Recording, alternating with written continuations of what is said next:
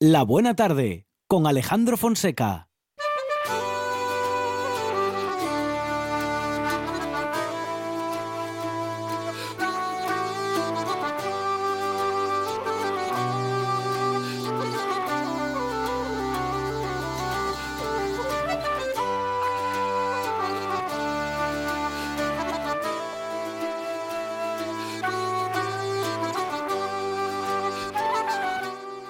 Tiempo ya para el Mujeres en la historia y vamos a hablar con alguien que dibuja desde que tiene uso de razón, licenciada en artes plásticas, que ha estudiado dirección de fotografía y que durante años ha estado dedicada en exclusiva al audiovisual.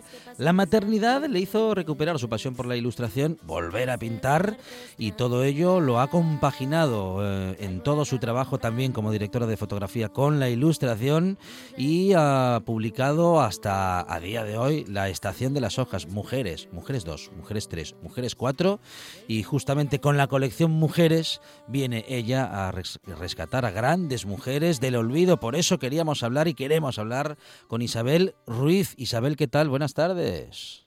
Hola, buenas tardes. Bueno, un trabajo artístico mm, con una causa, bueno, en fin, muy clara y un objetivo también, eh, bueno, pues eh, estupendos y muy necesarios, Isabel. Sí, desde luego. Bueno, eh, eh, ¿qué, haces? ¿Qué logras en esta colección Mujeres? Eh, ¿Con qué objeto la, la realizas y qué estás logrando con ello? A ver, pues esta colección surgió hace ya unos años y surgió en un principio pues por una necesidad que tenía eh, pues más como madre que como ilustradora o como mujer. Y es que eh, el primer libro está publicado en el 2015 y en ese momento todavía no había eh, pues muchos libros sobre esto. O sea, ahora mismo si vas a una librería o a una biblioteca puedes ver un montón de títulos en los que se recopilan mujeres, ¿no? Pero cuando yo empecé con esta colección, pues todavía no había nada parecido y, pues tenía la necesidad de tener como un documento para poder eh, mostrar a mis hijos pues otros referentes, ¿no? De mujer diferentes a los que a veces nos llega a través de la publicidad o o bueno, a través de, los cuentos con los que nos hemos ido criando, ¿no? ¿Sentiste la necesidad luego de, bueno, de, de, de, establecer un testimonio, ¿no? Con mujeres protagonistas o con las mujeres que habían sido protagonistas de la historia o en todo caso que debieran de haber sido al menos protagonistas del relato sin, bueno, sin haber llegado a serlo. Sí, o sea, em, en un principio ya te digo, empecé trabajando en el libro pensando en, en, un público infantil, pero según iba informándome, documentándome, me di cuenta de que bueno que era una carencia con la que habíamos crecido todos. Y, bueno pues vi necesario seguir con, o sea, pues ya te digo que en un principio empezó como un libro y al final se convirtió en una colección porque evidentemente hay un montón de mujeres que es necesario conocer. Bueno, hoy no, no, no tendremos tiempo para recorrer la historia específica de, de, una de las tantas mujeres a las que has dedicado eh, tus publicaciones. Seguramente lo podremos hacer en la próxima semana, Isabel, con algo más de tiempo. Tenemos ahora mismo a, bueno, pues a, nuestros próximos entrevistados ya a punto de, de, iniciar conversación, pero en todo caso, ¿qué mujeres han sido protagonistas? ¿Cómo, ¿Cómo has seleccionado a todas esas. ¿Cuál ha sido el trabajo y cómo lo has llevado adelante? Pues, a ver, mi idea era que en cada libro reúne a 18 mujeres y son mujeres de distintos ámbitos. O sea, la idea era que cualquier persona que se acercara a los libros pudiera tener un, referente en el que verse reflejada, ¿no? Al margen de cuáles fueran sus intereses. Entonces, eh, vamos, ahí ya te digo, pues hay pintoras, hay es, mm, escultoras políticas, activistas políticas, pues un poquito de todo. La verdad es que es difícil hacer una selección porque hay cantidad de mujeres que merecen la pena, ¿no? Conocer su historia. Y, y nada, o sea, para mí fue una sorpresa también, pues el hecho de, mm, de darme cuenta de la cantidad de mujeres eh, que no conocemos incluso cuando te has formado en, un, en, determinada, en una determinada materia, ¿no? O sea, yo, por ejemplo, he estudiado cine y yo no había conocido a la mujer que fue la que inventó, o sea, la que, la que cogió el invento del cinematógrafo y empezó a contar historias con él, ¿no? Entonces me parece un dato pues suficientemente relevante como para que se estudie en la escuela de cine. Suficientemente relevante decir que fue una mujer la primera en contar una historia de ficción, luego fue la primera en hacer cine. Sí, la primera en hacer ficción de cine, sí, porque, o sea, estamos hablando de los pioneros, pues los hermanos Lumière, eh, Méliès, que a todos nos suenan, pero sin embargo Alice Gay eh, fue la, la, primera persona que dirigió una película de ficción. y Sin embargo, eso es una cosa que no se estudia en una escuela de cine. seguro que a muchos, de nuestros, a muchos de nuestros oyentes lo de los hermanos Lumière le ha sonado muy conocido, pero lo de la primera cineasta mm, apenas si, no, si lo hemos escuchado alguna vez. Pues ya te digo que, pues imagínate lo que me sorprendió a mí después de haberme formado en cine, ¿no? Entonces, bueno, pues es una serie de injusticias que, que, bueno, pues que hay que ir solucionando poquito a poco, ¿no? Bueno, y nosotros te ofrecemos, Isabel, que en, los, en las próximas semanas y en siguientes conversaciones podamos hablar de la vida, bueno, pues por ejemplo, de la primera mujer cine, cineasta de la historia y de muchas, de todas aquellas que, bueno, que has incluido en tus historias, de las que te parecen relevantes, que seguro que lo son todas, pero en todo caso, las que a ti te parezcan, pues eso, mm, que no nos podemos perder y, de las que tendríamos que saber más. Te emplazamos, si te parece, ¿eh? a la próxima semana para seguir hablando y profundizar en los eh, personajes y en sus historias. ¿Te parece bien? Muy bien. Perfecto. Isabel Ruiz, bueno, directora de fotografía, ilustradora, em, directora de cine, bueno, una gran artista del audiovisual, ah, mm, obsesionada por la imagen y también muy ocupada y preocupada por la historia de las mujeres de las que tenemos que seguir contando su historia y de muchas de ellas, bueno, seguramente las vamos a la vamos a contar por primera vez, bueno, o por segunda, por, por primera vez ya lo hizo Isabel Ruiz en sus publicaciones y en su colección Mujeres. Isabel, muchas gracias. Gracias a ti. Un placer. Ahora en RPA puedes rebobinar cuando quieras. Rebobinar cuando quieras. Accede a www.rtpa.es y disfruta del servicio a la carta de RPA. Toda nuestra programación donde quieras y cuando quieras. Buenos días Asturias, comenzamos jornada de martes. RPA, la radio autonómica. La radio autonómica.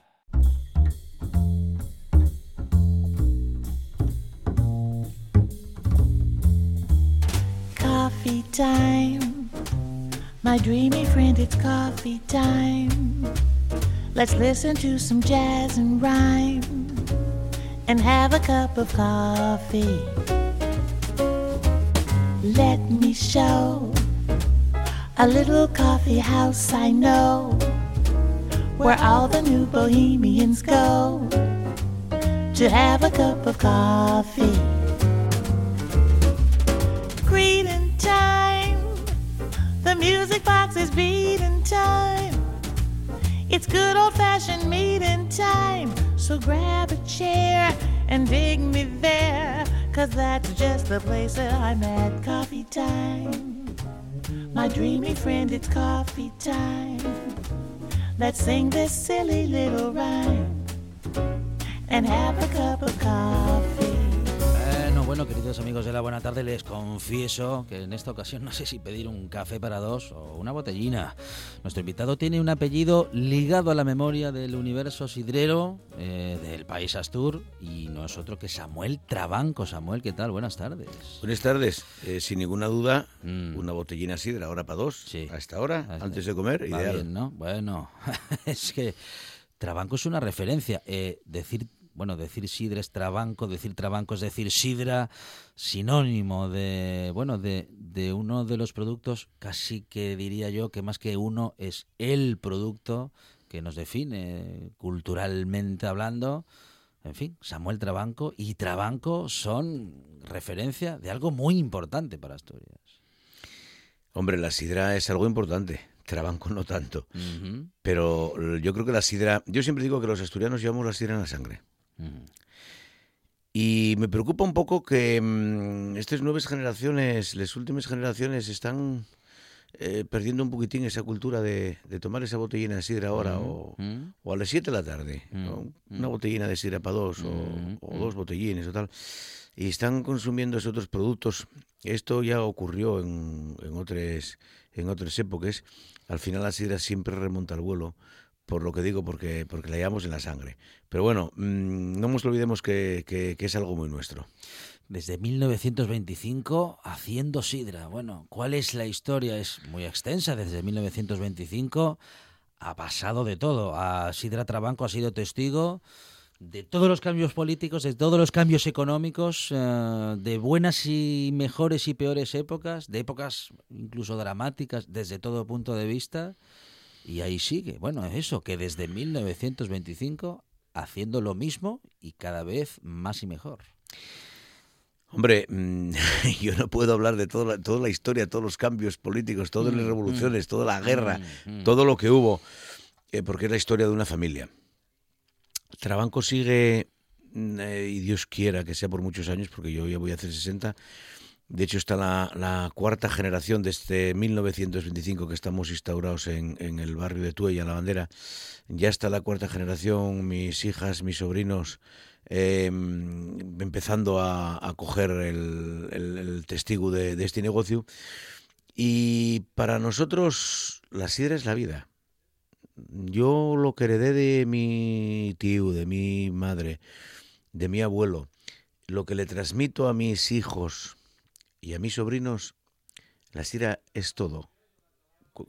Mira, hace el otro día dije, cuando, mm, cuando pienses en alguien continuamente, cuando pierdes de dormir pensando en ella, cuando cada día que te levantes estás pensando cómo la mejoro, Mm. cómo la cuido, qué necesitará de mí, eso es amor.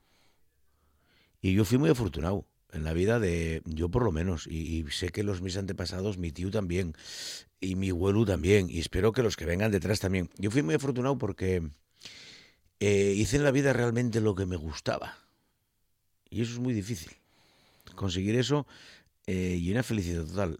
Yo sé que la sidra para nosotros es, es negocio, pero yo siempre digo que para mí fue negocio, y, pero fundamentalmente fue y es ocio. Te diviertes, vamos a decir que haciendo tu trabajo, te gusta lo que haces. Me encanta. Eh, no sé qué filósofo dijo un día, Mm. mm, empieza a trabajar en lo que realmente te guste y no trabajarás nunca más. o sea, Claro, claro, cuando claro. estás haciendo lo que realmente te gusta, Mm. no estás trabajando, es, es- es- estás disfrutando. Es muy agradecido el mundo de la sidra. También es muy complicado. A ver. A veces te da satisfacciones plenas, a veces te da disgustos de, no poder dormir. La sidra, mm, su nombre lo dice, es natural. Un mínimo detalle, una pequeña suciedad en una manguera, en una tubería, un- una mala temperatura en, tres, en un fin de semana de fermentación, cualquier historia, dices, si esto no está saliendo como yo quiero, ¿qué cojones pasa aquí? Y te empiezas a romper la cabeza y la verdad, te aseguro que te acuestes con aquello en el cerebro dando y vueltas y levantes hasta las 4 de la mañana y no encuentres solución y vuelves al chat y otro día por la mañana. Pero en fin, Sí, ¿y eso te sigue pasando? sí, claro. Sí, Sí, sí, sí, sí. Y el día que no pase, Mm.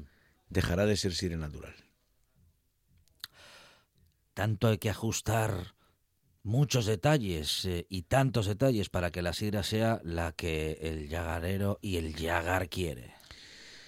Hombre, hay que ajustarlos todos, todo lo que todo lo que tú sabes, toda tu experiencia, toda tu cultura, todo lo que te transmitieron, acompañándolo mm, de las evoluciones nuevas que hay, por supuesto, porque hoy tenemos otros pues equipos de refrigeración para la fermentación, depósitos de hinos mm, que te pueden ayudar en un momento determinado. Yo soy muy, muy, muy de madera. Yo soy muy, quizás yo soy muy clásico. Quizás mis sidres algunas veces la gente me dice, no me gustó tanto aquella sidra tuya, no sé qué. Pero, pero ¿qué es lo que te gusta a ti de la ¿Qué te gusta de la sidra? Mm. Es que yo, yo tengo 60 años, yo soy muy clásico. Y la sidra clásica sé que siempre va a triunfar. Hay modas, hay modernidades, hay mm, pues cosas actuales, pero siempre persistirá la tradición, lo tradicional. Mm, mm. ¿Se hace la mejor sidra de España en Asturias? Sin duda. Sin duda. Hasta ahí es que mm, casi me ofende. no la pregunta porque hay mucha sí, gente que sí. tal. Pero mm, vamos a ver, como asturiano, no quiero caer en la tentación de ser muy grandón. Ajá. Que es que solemos ser los asturianos muy grandones, ¿no? Hablar de sidra es hablar de Asturias. Y hablar de Asturias es hablar de sidra. Y mira, otras comunidades tienen su historia, yo la respeto, comparto con ellos cuando voy al País Vasco, a Galicia, algo se empieza a hacer por Cantabria, pero para ellos, si son sinceros, dirán que su espejo para mirarse siempre fue Asturias. Yo quiero hacer sidra como la asturiana. Y de hecho, eh, el País Vasco, que es donde más sidra se produce después de Asturias, se van pareciendo enormemente a la sidra asturiana a través de los años. Yo conocí aquella sidra hace 30, 35 años y no tiene nada que ver con la que hacen ahora. La que hacen ahora es siguiendo los pautes de la sidra asturiana y pareciéndose cada vez más a la sidra asturiana. Y lo que era hace 25 30 años no les gustaba, ahora lo adoran porque parece sidra asturiana. ¿Y cuáles son las pautas que hay que seguir? Que igual son muchas y además son un montón de años de experiencia. Y en este sentido también va, a ir un poco la doble pregunta. ¿Qué pautas hay que seguir para hacer una buena sidra? O sobre todo, ¿qué no hay que hacer para que la sidra salga buena?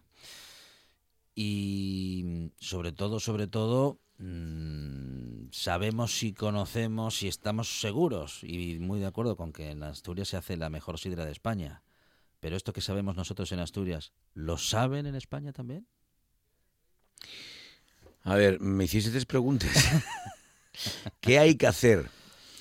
Mira, yo creo que lo que hay que hacer empieza siendo eh, una labor de campo. Yo ya estoy mirando la floración de los árboles. Yo ya estoy mirando si este calor que viene mm, es excesivo o no es excesivo, cuánta flor se perderá, cuánta no se perderá. Te aseguro que este año cuanta más flor se pierda mejor porque queda fruto suficiente. ¿Qué mm, horas, qué época de lluvia tenemos? ¿Qué lluvias tenemos? ¿Qué grado de humedad vamos a tener en el terreno? Que no tengan seca los árboles. ¿Qué horas de frío vamos a tener y qué horas de calor de aquí a que sea la maduración de la manzana? Con el fin de controlar de que la manzana te llegue en las mejores condiciones, en las condiciones óptimas. ¿Qué quieres tener? Quiero tener una manzana que tenga una buena maduración, que me dé a 6 grados de alcohol. Eh, si me pasa a 7 a lo mejor es excesiva y tiene dulce, no quiero que me tenga restos de azúcar. Quiero que esté compensada en polifenoles, en aminoácidos, en acidez, en fin. Son unas cuantas circunstancias. Eso es lo que debes de hacer. Es una labor de campo. Luego, por supuesto, prensar, recoger la manzana muy fresca, muy fresca, muy fresca. Yo tengo una ventaja muy grande. Tengo un jardín de manzana alrededor de la bodega. La bandera es un jardín de fruta. Es un- el paraíso natural, yo creo que fue en la bandera. Eh, no conocí ni a Adán ni a Eva, pero seguro que fue. ¿Qué ocurre? A mí mis vecinos y nuestros propios finques están recogiendo la manzana hoy por la mañana. Me la entregan a las 6, entre 5 y 7 de la tarde. Y a las 7 de la mañana al día siguiente, aprovecho que le dé el fresco por la noche. Estamos prensando. Eso es un lujo. ¿Qué no hay que hacer? Mira, resumiéndolo mucho, echarse a dormir la siesta tranquilamente y despiertes cuando despiertes y no sabes lo que ocurre durante la tarde. Es por resumirlo. Lo que no puedes es eh, dormirte, mm, abandonarte. Mm, Bueno, me trae un camino de manzana. ¿Un camino de manzana? ¿Dónde viene? ¿Qué más da? Es igual. ¿Y manzana? No. Eh, las cosas de calidad requieren un seguimiento muy, muy exhaustivo. Si se reconoce la calidad de la sidra de Asturias o la sidra que producimos en Asturias, en España, mira, creo que la sidra es un producto muy desconocido, tremendamente desconocido. Eh, yo, una experiencia reciente, reciente de este fin de semana, eh, yo fui un viaje a, Galicia, que más me encanta, por Santiago, luego fuimos para San Xenxo con mi familia, mis hijas, mis nietas, eh, mi hijo, todos. Siempre le hacemos algún fin de semana así largo, que por supuesto paga el abuelo, que soy yo. Y después de estar dos días, tres días en las Rías Bajas, pues comiendo muy buen marisco, porque es verdad que se come muy bien, y la tortilla de gallega, que es verdad que hace muy bien, y bebiendo un montón de vino Rías Baixas, que es verdad que es muy rico. Eh, llegamos el lunes y paramos a comer en Navia, y en una sidrería que es cliente nuestro, tenía su idea sobre la madre. Y yo eso de ya de beber, poder beber una botella, botella y media, dos botellas por persona, y una satisfacción. Y no nos las escanciaban, porque estaban un poco apurados, tampoco Navia es un sitio de donde sean especialistas en escanciar de sidra, pero la sidra estaba fresca, muy rica, nos la echábamos nosotros en el vaso y bebés aquellos tragos largos y dices, si la gente supiera lo rico que hiela la sidra, lo bien que te sienta beber estos tragos largos con marisco, con lo que quieras, ingiriendo 6 grados de alcohol, menos de la mitad de un vino, esto es una gozada. Mm. Pero es una desconocida y los asturianos, por desgracia, no somos buenos vendedores, no sabemos vender bien. Eso nos lo, no- nos lo tenemos que hacer mirar, ¿no? Porque hay otros que, como decíamos hace un momento, con un producto, pues igual no tan bien terminado, ah, bueno, han sabido o saben, no lo sé, venderse un poco mejor. Mira, los, por ejemplo, el ejemplo que tenemos con sidra son los vascos. Y así como allí ellos no consumen mucho, porque a ver, el- el- las provincias vasques también son grandes productores de vino. Tienen su chacolí, Sí. que igual hacen más litros de chacolí que de sidra. Luego tienen la Rioja Alavesa, que es Rioja Alavesa. Pero con su sidra, en todos sus restaurantes que tienen por el mundo tienen su sidra. Absolutamente en todos. Si yo estoy convencido que la sidra natural asturiana fuera un producto catalán, no envidiaría para nada al cava. O sea, exportarían los millones de litros mm, que mm, exportan de cava, lo exportarían de sidra. Pero nosotros no tenemos esa, esa tendencia. Mm, Incluso lo despreciamos. Para, para, para mucha gente que la sidra, pues bueno, y algo corriente, y aldeano, y vulgar. Bébolo porque es barato, porque me dan un montón de pinchos. Y, y- no es así. Hay que ir a beber sidra a una sidrería realmente a la que te gusta. Y es- esta sidra es un placer tomarla. Y esta sidra no hay Cristo quien la beba. Y hay que definir esas cosas. Y sabemos de sidra los, vamos a decir, los usuarios, los consumidores, porque hablamos de una cultura de la sidra. ¿Existe realmente una cultura de la sidra respecto del conocimiento? Porque claro, no sabemos ah, todo lo que la familia Trabanco sabe respecto de cómo se hace una buena sidra, pero mm, al margen de conocimiento profundo y que solamente los los yagareros eh, conocéis con una experiencia de tantos y tantos años, tenemos un conocimiento, pues, para poder diferenciar una sidra de otra, para saber decir qué me gusta de una sidra, por qué, o por qué este año esta sidra no me gusta tanto y sí me gusta más esta otra. Hombre, vamos a ver, las sidras, eh, mm, el, el- catar las sidras son tres puntos básicos y fáciles. Uno es muy fácil, que es el aspecto visual en el vaso. Es facilísimo porque es con la vista. El segundo es un poco más complicado que ese nariz, pero tiene que oler bien, tiene que olerte limpio, tiene que olerte franco. Encuentres alguna nota de sucia, ya no huele bien. y, y luego el sabor. Hay mucha equivocación hoy. La gente, mucha gente creyendo que la sidra tiene que ser dulcina aquí es riquísima. No, es mentira. La sidra tiene que ser seca. Tiene que ser seca y acidulada. De todas formas, yo creo que en Asturias perdimos mucho la cultura. Los que ya tenemos muchos años, Mm, eh, nos atrevemos a valorar estas cosas o estas cosas. Yo creo que los asturianos perdimos mucho la cultura de la gastronomía, del beber y del comer. Le preguntes a, a la gran mayoría de la por la calle, oye, ¿tú sabes qué época es la buena, cuál es buena momento para comer un centollo? Pues yo tengo una pescadería todo el año. Sí, vale. Pero un centollo del Cantábrico de Tazones o de Luarca, pues hay que comerlo enero, febrero, marzo, mm, mm. Eh, fecha, eh, meses de R. ¿Tú sabes cuándo vienen los bocartes buenos? Ni puta idea. No. ¿Tú sabes cuándo son los arvejos de la huerta? Ni puta idea. ¿Por qué perdimos todo esto? ¿Sabes por qué? ¿Por qué no sabemos cuál hay una buena sidra? Porque yo me acuerdo, antaño, los años pasan muy rápido, y, hay muchas, muchas cosas que la vida evoluciona y es para bien, pero hay tres cosas que les perdemos por el camino y no nos damos cuenta de ellas. Pues igual un sábado, a un chaval de 14, 15, 16 años, que ahora dice, y un crío, bueno, ahora hay un crío, pero es que hace 40 años trabajaba ya, posiblemente. Y era un crío igual que ahora, o 16 o 17. Iba a buscarlo, levantábase el sábado por la mañana y iba con el padre, con el abuelo, con el tío, con el padrino, guajamos dar una vuelta, y era de ir a tomar un culín. Y iban a una sirería, pedía al paisano una botella de sidra, tomaba un culín el paisano del guaja y decía el paisano, esto no me gusta. Coño, ¿por qué? Por esto. Terminamos la botella, pagamos y vamos para otra. Que me dijeron que en tal sitio había una sidra buena. Vamos para tal sitio, esta sidra está rica. Coño, ¿por qué? Por esto. Vamos a pedir una tapa de calamarinos fritos. Y también riquísimos, porque por esto. O de bocartes, ¿por qué? Porque entraron esta semana en, en la rula aquí en Gijón un montón de bocarte. Y ahora es cuando le hay que comer.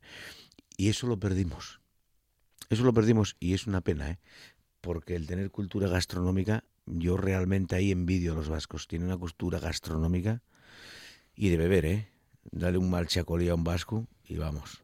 Y en las sidras también, ¿eh? Funcionan les buenas y les queden atrás les peores. ¿Cómo fue la infancia de Samuel? Entre pipas, mallando, jugando al lado del Yagar. ¿Cómo, cómo te recuerdas? Y disfrutando. Sí. Y O disfrutando. sea, todo, todo eso sí, y disfrutando. Yo tuve la suerte de tener eh, en la familia, pues mi tío, mi tío Vicente, que aparte de que nos hacía trabajar la de Dios. Mm. Pero mira, por ejemplo, a mí me hizo socio del Sporting él con, con 10, 12 años, o sea, ya va a hacer 50 años que soy socio del Sporting. sí. Bajábamos al, al Molinón, que entonces el, el fútbol era a las 5 de la tarde, y salíamos a las 7 con 12 años o 13, de guaje, vamos a, vamos a comer los callos o a no sé dónde, o a cenar una merluza cazuela o no sé dónde, que llevé un viaje de Sir la semana pasada a ver cómo está. Entonces, aprendes. ¿Cómo no vas a aprender? O sea, aprendes a valorar, pero, pero rapidito, ¿eh?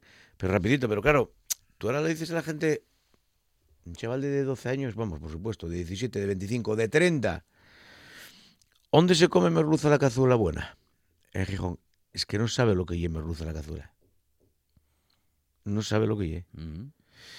Y, y Asturias y sobre todo Gijón tenía un montón de platos de gastronomía muy clásicos que se perdieron. Se perdieron en, en el olvido. Y corremos el riesgo. La sidra no ocurrirá eso, pero, pero bueno, yo creo que hay que, cuando sales, vamos a tomar una sidra, mm, en lo que oyes, en lo que te fijes un poquitín, oye, pues no debe de ser excesivamente dulce, tiene que ser más bien acidulada, tiene que ser seca, tiene que ser limpia nariz. Es bastante fácil, pero enseguida aprendes si realmente te gusta el producto. Samuel Trabanco valora mm, una buena sidra, valora una buena añada eh, por todo ese conocimiento, por, el, por, por todo lo que sabe o por más cosas, o porque en su familia se le ha transmitido el valor por, por esta bebida. No, no, no, la verdad es que no entendí la pregunta. No, bien. sí, sí, sí, para Samuel Trabanco es mm, valora eh, el valor, eh, valga la repetición de la sidra, por esa tradición familiar o por saber lo que cuesta hacer una buena sidra respecto del trabajo, que lo de la cultura del trabajo en, el- en esta última parte del relato mm, no acabaste de meterte del todo ahí, pero está un poco presente, ¿no? Que hay una cultura del trabajo que ha cambiado mm, mucho. Para serte sincero, yo la valoro por, por, por, por las dos cosas, ¿eh? Primero, por, por, por la tradición de mi familia, por, por lo heredado, Mm. por el amor, por la sidra. Segundo, por el trabajo, porque, a ver, mm, recibir manzana en la bodega, triturar y prensar y llenar los depósitos que fermenten es muy sencillo. Es trabajo, de horas de trabajo, pero sencillo. Lo que es más complicado, lo que ya es otra cuestión distinta, es acercarse en cualquier momento, abrir las picha un poquitín cuando está fermentando y ver si hay la temperatura adecuada, con tocarlo con el dedo. Y esta sidra me está calentando. Voy a bajar por un termómetro, me, eh, me está calentando. O está demasiado fría. Esta fermentación corre riesgo de que se pare porque está demasiado fría. Todos esos pequeños detalles, eso sí es la parte, yo creo que ya artística. Tú puede, todo el mundo puede pintar un cuadro. Unos bien, otros regular y otros mal. Abstracto o clásico o, o- o lo que sea. Pero el artista de verdad mm, se fija en, en- en- en todos los En detalles. esos detalles. En todos los detalles. Mm. Y por supuesto, para hacer sidra, y no quiero presumir de ser ningún artista, porque todos los artistas cometemos errores, o- y yo mm. también, por supuesto, si no sería Dios. Pero mm, cuidar todos, mimar todos esos pequeños detalles, al final te hace ser diferente. Es lo que diferencia a unas personas de otras. En todo, ¿eh? Mm, mm. En todo. Y la cultura del trabajo. Hombre, la cultura del trabajo es fundamental. A ver, yo no quiero que se me malinterprete esto. Ya lo he dicho, yo soy feliz trabajando. Yo marcho de vacaciones 10, 11 días. Hombre, ahora con el tiempo ya voy aprendiendo de vacaciones también. ¿eh? Pero marchaba de vacaciones 10 o 12 días, oye, qué guapo, 15 días o 10 días en Tenerife, sin teléfono ni nada. A los dos días ya estaba llamando, A ver cómo iba todo. a ver cómo iba todo. Y siempre va bien. O... Eh. Normalmente te dicen que van bien, pero te queda siempre la duda de si te estás diciendo la verdad, la verdad o no, no. porque, porque mm. dicen, oye, déjalo que está 15 días de vacaciones, déjalo tranquilo. Pero tú con una mosca detrás te lo dejas siempre. De verdad, ¿eh? Y como yo sé que eso ocurre, eh, llamo a casa, y ahora, o llamo al llegar, llamo a la bodega, llamo al a mi hermano, ¿cómo va esto? No, bien, tal, tal. Pero luego llamo a dos o tres amigos. Oye, ¿probaste la sidra del lote 25 que lo tienta así tal? Como... Muy bueno. Vale, y llamo otro. Oye, ¿tuviste tú un día vicioso? ¿Qué lote tiene el 25? ¿Qué tal? Muy bueno, vale. Bueno, entonces ya quedo mejor tranquilo y ya duermo la siesta tranquilo, me tiro al sol, voy a la piscina. La sidra que bebemos hoy es la, la mejor sidra de la historia. Digo, en la evolución, pienso en las tecnologías, pienso en que ahora es más fácil controlar la temperatura en la fermentación. Podemos ajustar con los procesos y con la tecnología actuales a la sidra y al producto final más que nunca. En, en tecnología, en tecnología tenemos, em, por supuesto, más adelantos que nunca. De hecho, para fabricar eh, sidra somos, somos punteros eh, también en, en tecnología. Pero, pero, Mm. Nos falta climatología. La climatología cambió. La de antes. La de antes. Mm, mm. Eh, el calentamiento global, el cambio climático, vamos, yo lo veo, pero, pero con un... A ver, antes teníamos sidres 5 grados y medio, 5,6 de alcohol, 5,4, 5,6, eran extraordinarias. Y fue una sorpresa cuando llegamos a 6 grados de alcohol. Esto nunca ocurrió. Pero, ojo, que ahora ya vamos a llegar a 7 en ocasiones. Mm. 6 y medio. Falta de agua. Eh, excesivo calor. Exced. Hay un calentamiento climático Mm, tremendo. Por mucho frío que tengamos ahora en la bodega, por supuesto que te ayuda, pero no mejora el frío que teníamos antes en las noches de helada, cuando bajaba en la temperatura a cero grados, ¿eh?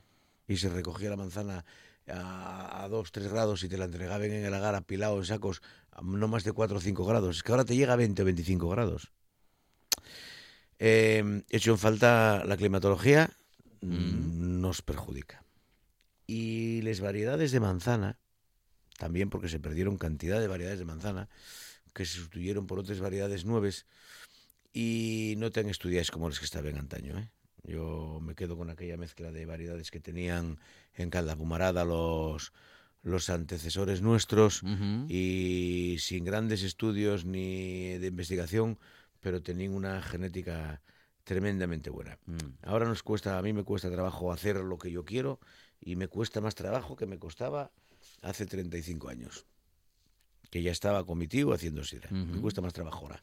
Con todas las mejores técnicas que tenemos, se hace lo que se puede, se hace bastante bien, pero la que, me insisto que la climatología y el abanico de variedades de manzana que teníamos antaño, para mí, yo las he hecho en falta. ¿Y era más duro ser llegarero antes que ahora? Yo creo que era igual de duro. O sea, a ver, en todo, en todo, en todos los oficios se trabajaba más físicamente antes que ahora. Eh, nosotros seguimos teniendo mm, en la bandera, sobre todo, que es donde hacemos mm, toda la sidra con denominación de origen o, o seleccionada y todas las manzanas de la zona, seguimos teniendo prensas que tienen 100 años. Mm. Pero me gusta cómo es el zumo que sacamos, me gusta el rendimiento que dan, cómo se hace. Y voy a seguir trabajando con ellos. Mm, por supuesto que antes los trabajos eran mucho más duros. Todo era mucho más, mucho más duro que ahora. El trabajo físico. La Las máquinas, de hecho, mejoraron muchas cosas. Pero mm, el llegarero, aparte del trabajo físico y el, y el trabajo de mental y el trabajo de saber y el trabajo de estar encima de, mm, de lo que haces día a día, de todos esos pequeños detalles, yo creo que eso fue siempre igual. No se escancia desde siempre, es algo, mm, bueno, vamos a decir que relativamente reciente. Ya llevamos muchas décadas escanciando la sidra, pero 100 es- años más o menos. Eso ha mejorado, eso ha mejorado a la sidra, eso la mejora, ¿o no? Mira, eh, A ver. Es, es un arma de doble filo. A ver, a ver, a ver. Es un arma de doble filo. a ver. Porque mm, el escanciado de la sidra, eh, a ver, es fantástico. Yo, yo mm, creo, soy de los que creo que mm, en una sidrería o en un buen restaurante o en una buena terraza, eh, con unos buenos platos, una buena comida, una buena sidra bien, bien escanciada, es un lujo. Eso es un lujo que no lo valoramos. No lo valoramos realmente como lo hay que valorar. Porque mm, pagamos por un mal vino, por un mal cava o regular, 18 euros. Y cada vez que sube la sidra 10 céntimos o 15 ponemos el grito en el cielo. Pero también digo que esa mano de obra, fuera de Asturias, nos está impidiendo exportar la sidra. Porque esa mano de obra no se paga. Y luego los asturianos somos así. Llegamos a Valencia, Benidorm, Alicante y decimos, 7 euros de queo. Tú vísteme la cara, tú piensas que yo soy bobus y la sidra vale 2,50. Y claro, cuando salimos de esta provincia, de esta provincia nos encontramos con la realidad. Que dice, no, amigo, Mm. a mí me cuesta el camarero el escanciar la sidra, me cuesta tanto, la botella de sidra tengo que cobrar tanto. Yo creo que mm, así como vas a Sanlúcar de Barrameda y te venecien el, el fino, o la manzanilla, perdón, Mm. pero en cuanto sales de allí, de Andalucía, de la región y de Huelva, te lo sirven sin veneciar, ¿eh? Yo creo que la sidra la teníamos que haber mm, para exportar. Eh, tal y como es natural, eh, esa historia que hubo de la sidra nueva expresión, sidra filtrada y tal, a mí me pareció, siempre me pareció que ni era vino, ni era sidra, ni era nada. La sidra natural tal como es, una botella un poquitín más estilizada, un poco más elegante y escanciarla encima de la mesa a una temperatura de 10 a 12 grados, encima de la mesa en un vaso de sidra o un vaso si quieres un poco más corto y una delicia. Y no necesitaríamos descanciarla para poder exportar. Porque puedes exportar la sidra, lo que no puedes exportar es la mano doble descanciado. Eso es parte de nuestra cultura. Eso sí que es difícil, bueno, lograr trasladarlo, imitarlo, si acaso, pero es, muy- e- e- es tan nuestro que es difícil de, como dices, de exportarlo. Em, como parte cultural se podría exportar. Lo que no la puede exportar es como parte económica. Mm. Al final un restaurante, una cervecería, una sidrería, un establecimiento de hostelería, como todos los negocios, tiene que sacar rentabilidad. Y mm, esa mano de obra de cada botella de sidra, tener un camarero que te sirva en esas características, que tiene que ser un especialista, que no todo el mundo sabe, y en esas condiciones la sidra, eso es carísimo. Luego no estamos pagando la sidra a lo que debiéramos. Bueno, en En Asturias, como en, consumidores en- en finales. Asturias como consumidores finales es una tradición. El hostelero no le da tanta importancia. mm, Ya coge gente joven, más o menos, que aprendan a escanciar sidra. Si no los enseñan. Eh, a ver, mm, en nuestra cultura, tú llegues a trabajar a un, un chaval por ahí que está buscando trabajo, que lo contraten en una sidrería, en un establecimiento de hostelería, tiene que ser sidra. Y si no sabe, que aprenda. Y lo aprenden en 15 días. Aquí funciona así y bueno, está pagado como está pagado. Yo no digo que es caro ni que es barato. Pero eso fuera de Asturias es prácticamente imposible exigir que escancien la sidra porque es una mano de obra carísima y te la van a cobrar. Sidra sobre la madre es uno de los últimos productos, de los más recientes, de los más novedosos de Sidra Trabanco. No, es de toda la vida. ¿Ah, sí? Sí, sí, sí. Ah, pues hemos visto publicidad últimamente y lo hemos escuchado mucho. ¿Cómo es la sidra sobre la madre? Porque, bueno, los que, tam- los que no sabemos muy mucho en profundidad respecto del mundo de la sidra, podemos decir que sabemos que la sidra tiene una madre y que a lo mejor, pues, eh, todas estaban trabajadas así. No, vamos a ver, eh, la sidra sobre la madre es la que permanece inalterada en el depósito, en el tonel, desde que ese tonel se llena, o ese depósito, con zumo de manzana fresca del Sprenses, Ujú. hasta que se embotella. En realidad solo existieron en- históricamente sidra sobre la madre o sidra tresegada. La sidra tresegada es la que se aparta de las líes de fermentación de la madre y se mezcla con otro tipo de sidres. Entonces ahí tienes una posibilidad de mejora. Porque mezclas las- que la que es demasiado ácida, la mezclas con la que es un pelín dulce y con la que es un poco amarga y haces un cupaje. lo que se llama en, en francés. Ujú. En asturiano, tres ciegos. La sidra sobre la madre, mi tío Vicente era buenísimo haciendo sidra sobre la madre. De hecho, prácticamente solamente fabricaba, producía sidra sobre la madre. Él empezaba a embotellar, eh, la producción era mucho más pequeña, claro. Él empezaba a embotellar en enero, febrero, empezaba muy pronto a embotellar. Y en mayo, en estas fechas, terminaba ya de embotellar la sidra. Y todo era sobre la madre. Era muy bueno haciendo sidra sobre la madre. Em, pues muchos más llegares habrían en aquella época, si era sola madre, hace 40, 50 años que yo me acuerdo. Lo que pasa es que eso se dejó de hacer porque mm, vino una... mm, Dentro de los tres ciegos jugo para muchas cosas. Entonces empezaron a mezclar les sidres viejes del año anterior que quedaban, que, el excedente, que estaban un poco queriendo avinagrarse, queriendo pasarse de vejez. Se le mezclaba sidra nueva, de la nueva cosecha, se refrescaba y así se comercializaba. Entonces, el consumidor al final llegó a perder el concepto cuándo era sidra nueva, cuándo era sidra vieja. No lo sabía. Yo, aunque lo hayáis oído recientemente, hace como seis años, seis, siete años que hacemos, que boteamos sidra sobre la madre. Lo que pasa es que solo esta es la tercera cosecha que lo identificamos en la etiqueta frontal. Antes lo etiquetábamos, lo identificamos con una tirilla por atrás. Entonces me opuse eh, a que pasara por delante de mí la historia mm, sin recordarle a la gente joven esto es ir a sola madre, que no sabéis ya lo que lle. Vamos a recuperar una tradición. Vamos a recuperar algo que existía y se dejó de hacer. Creo que hay muchas cosas en la vida que se pueden hacer así, por ese, por ese mismo vara de medir, ¿eh? Y entonces dijimos, hasta aquí llegamos con sidra tresegada, sidra vieja. Y de aquí para arriba, en nuestra gama, que es la de sidra de selección, de manzana 100% asturiana, con denominación de origen, ahora empezamos con una nueva cosecha, sidra sola madre. Eh, normalmente este sidra es una producción limitada.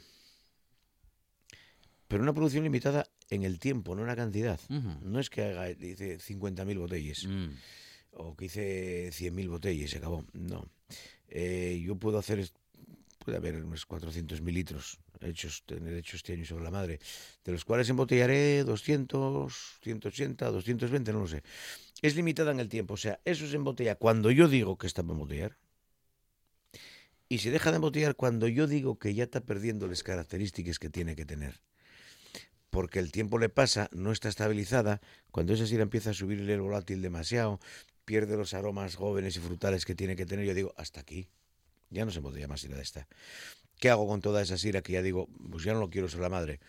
Se aplica a los tres ciegos, se hacen otras mezclas y, y sale pues como sidra eh, tresegada.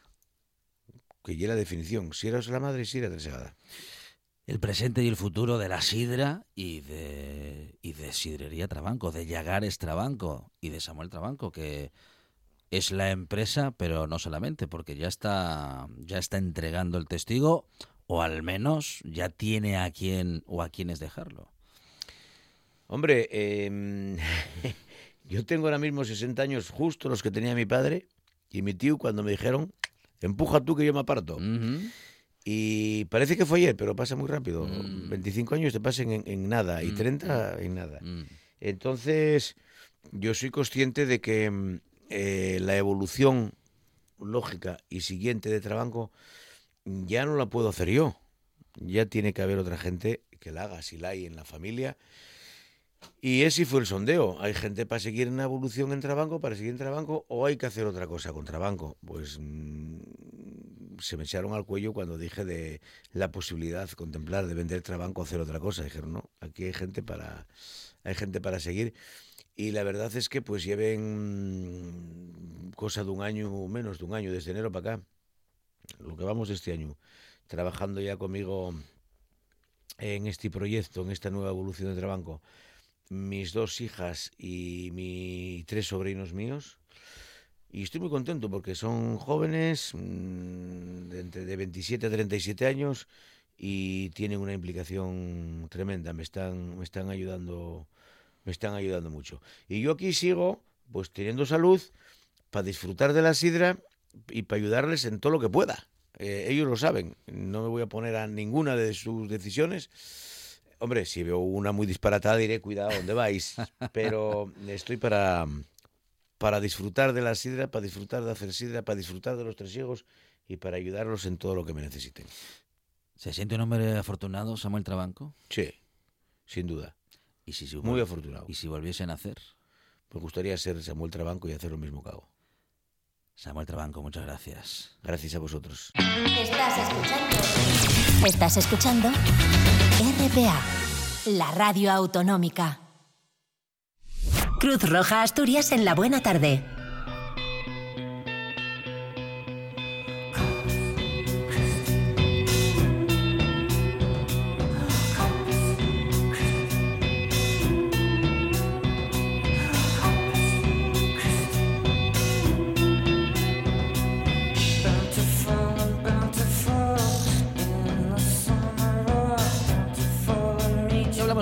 Cada semana, o casi cada semana, de Cruz Roja y de sus programas. Y en este caso lo hacemos hablando del proyecto de empleo para personas vulnerables y lo hacemos con Carolina Arrojo, integrante de este proyecto. Carolina, ¿qué tal? Buenas tardes. Hola, buenas tardes. Bueno, un proyecto que como su nombre indica, Carolina, se ocupa de aquellas personas con mayores dificultades para ingresar en el mercado laboral.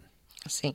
Nada, eh, este proyecto del que hoy venimos a hablar se, se lleva a cabo en Langreo y en Siero. Llevamos desde el año 2015 con él y es en el año 2016 donde Caja Rural se suma a esta iniciativa y fruto de esta colaboración desarrollamos este proyecto en ambas, en ambas localidades. Bueno, hay que trabajar en materia de empleo, eh, eh, en especial porque, Carolina, esa es la herramienta para que las cosas cambien eh, justamente y especialmente en la vida de personas que tienen una situación complicada. Sí, la realidad es el que, que el desempleo es una de las principales condicionantes de la exclusión social y por ello desde el Plan de Empleo de Cruz Roja lo que pretendemos es la plena integración de, de los grupos sociales más vulnerables. Esta situación de vulnerabilidad eh, requiere una especial atención en, en materia de empleo y en particular nos centramos en los colectivos con experiencias de fracaso en su acercamiento al mundo laboral. El empleo es una de las principales vías para que las personas sean parte activa en la sociedad.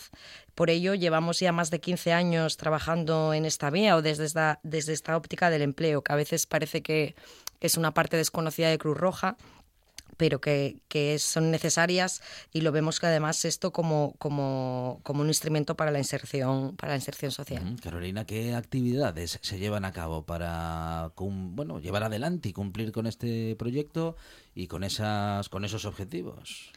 Bueno, nuestra labor radica en desarrollar estrategias e intervenciones y lo que intentamos siempre es abordar la, la multicausalidad de las situaciones de vulnerabilidad, porque una persona que está en una situación de vulnerabilidad una, no responde una, a una única causa, sino que al final es la suma de, de varias. Es decir, no es lo mismo una persona que se quede en un momento puntual en desempleo y que tenga un apoyo social, unos recursos, una formación adecuada y unas expectativas ajustadas a la realidad laboral a una persona que sea parada de larga duración, que sea inmigrante, mujer, mm, que tenga personas a cargo, responsabilidades no compartidas. Por ello, al final, lo que tratamos es hacer una intervención muy personalizada.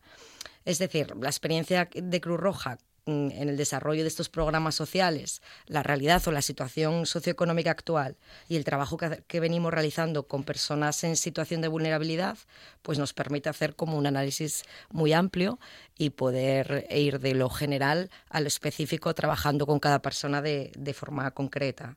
Y además, eh, y además de digo, Cruz Roja Carolina funciona también como mm, eh, institución que articula la relación y el contacto también entre ese trabajador o trabajadora o potencial trabajador o trabajadora y las empresas, que, que claro, en un momento determinado y en todo momento incluso, te diría, son eh, parte fundamental para que Cruz Roja pueda cumplir con sus objetivos. Sí, de hecho, esta colaboración con las empresas y con las administraciones pensamos que es una parte fundamental, como bien dices, ya que son la cara de la otra moneda. Al final las empresas son quienes dictan las directrices en, en materia de empleo y perfiles de empleo y el- su compromiso pues hace posible la inserción laboral a través no solo de la contratación, sino que en otras ocasiones brindan ayudas como becas, prácticas, charlas que, que dan a las personas participantes también en torno a la cultura laboral. Eh, a su vez al final también necesitamos ese apoyo porque trabajar únicamente con, como decía, una cara de la moneda al final no es igual de efectivo que, trabajar con las empresas. De hecho, ahora en Langreo, el, 13 de junio, vamos a realizar un desayuno empresarial y una reunión con empresarios de la zona. Ya es el segundo año que lo hacemos y la verdad que estamos muy contentos porque muy contentas porque a raíz de, esa colaboración sí que vemos que, las inserciones, los números de inserción son, son, más favorables. Bueno, ¿y cómo puede una persona que puede estar en una situación, bueno, en fin, de, necesidad, de, búsqueda de empleo y de estar desde hace mucho tiempo eh, en esta situación, además de, bueno, en fin, de, en otras, social y económicamente complejas, Carolina? me preguntas cómo puede acceder a empleo, ¿verdad? Sí, sí. Bueno, las vías por las que una persona puede acceder es porque nos esté escuchando, que sería mm, fenomenal, y que mm. viera que, que es una oportunidad para, para él o para ella. Eh, y también vienen personas que vienen derivadas de, de, otras compañeras, de otros programas de Cruz Roja o, o de otras entidades con las que colaboramos, bien sea servicios sociales, ayuntamientos u otras entidades colaboradoras. Si alguien quiere participar en el plan de empleo de Cruz Roja, lo que tiene que hacer es ir a su asamblea local de Cruz Roja más cercana. Allí le van a atender desde el MAP, que es el marco de atención a las personas, y le van a informar de qué recursos tienen disponibles en materia de empleo u otras materias que, que podrían ser interesantes a nivel tanto local como, como autonómico. Bueno, es eh, uno de los proyectos de Cruz Roja de los que siempre damos buena cuenta en esta buena tarde y hoy lo hemos hecho gracias al relato de Carolina Rojo, una de las integrantes del proyecto Empleo para Personas Vulnerables de Cruz Roja. En este caso, de Cruz Roja Asturias. Carolina, muchas gracias. Muchas gracias.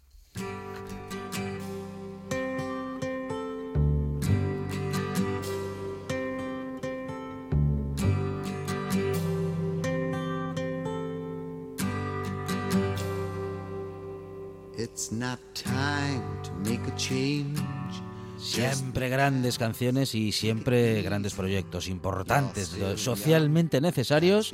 Bueno, igual que la buena música, que es socialmente necesaria, igual que esta buena tarde, que, en fin, deja su necesidad y todas sus buenas intenciones para mañana, que volveremos ¿eh? aquí a RPA a partir de las 4 de la tarde. Mañana, más buena tarde y más radio. I was once like you are now, and I know that it's not easy to be calm when you found something going on. But take your time, think a lot. Why think of everything you've got? For you will still be here tomorrow, but your dreams may not.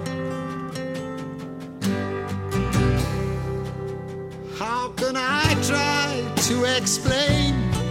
When I do, he turns away again.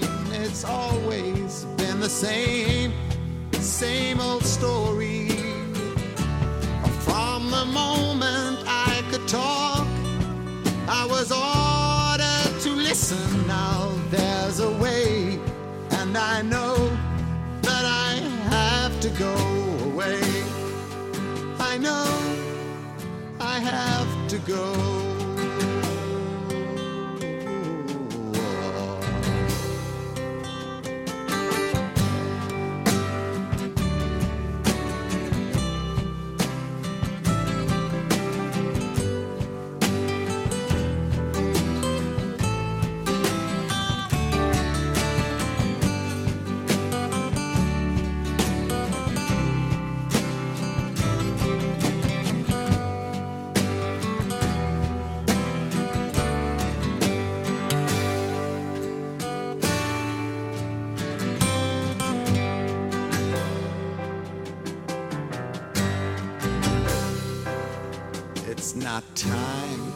Change. Just sit down, take it slowly. You're still young, that's your fault. There's so much you have to go through. Find a girl, settle down. If you want, you can marry. Look at me, I am old, but I'm happy. All the times that I've cried keep it all.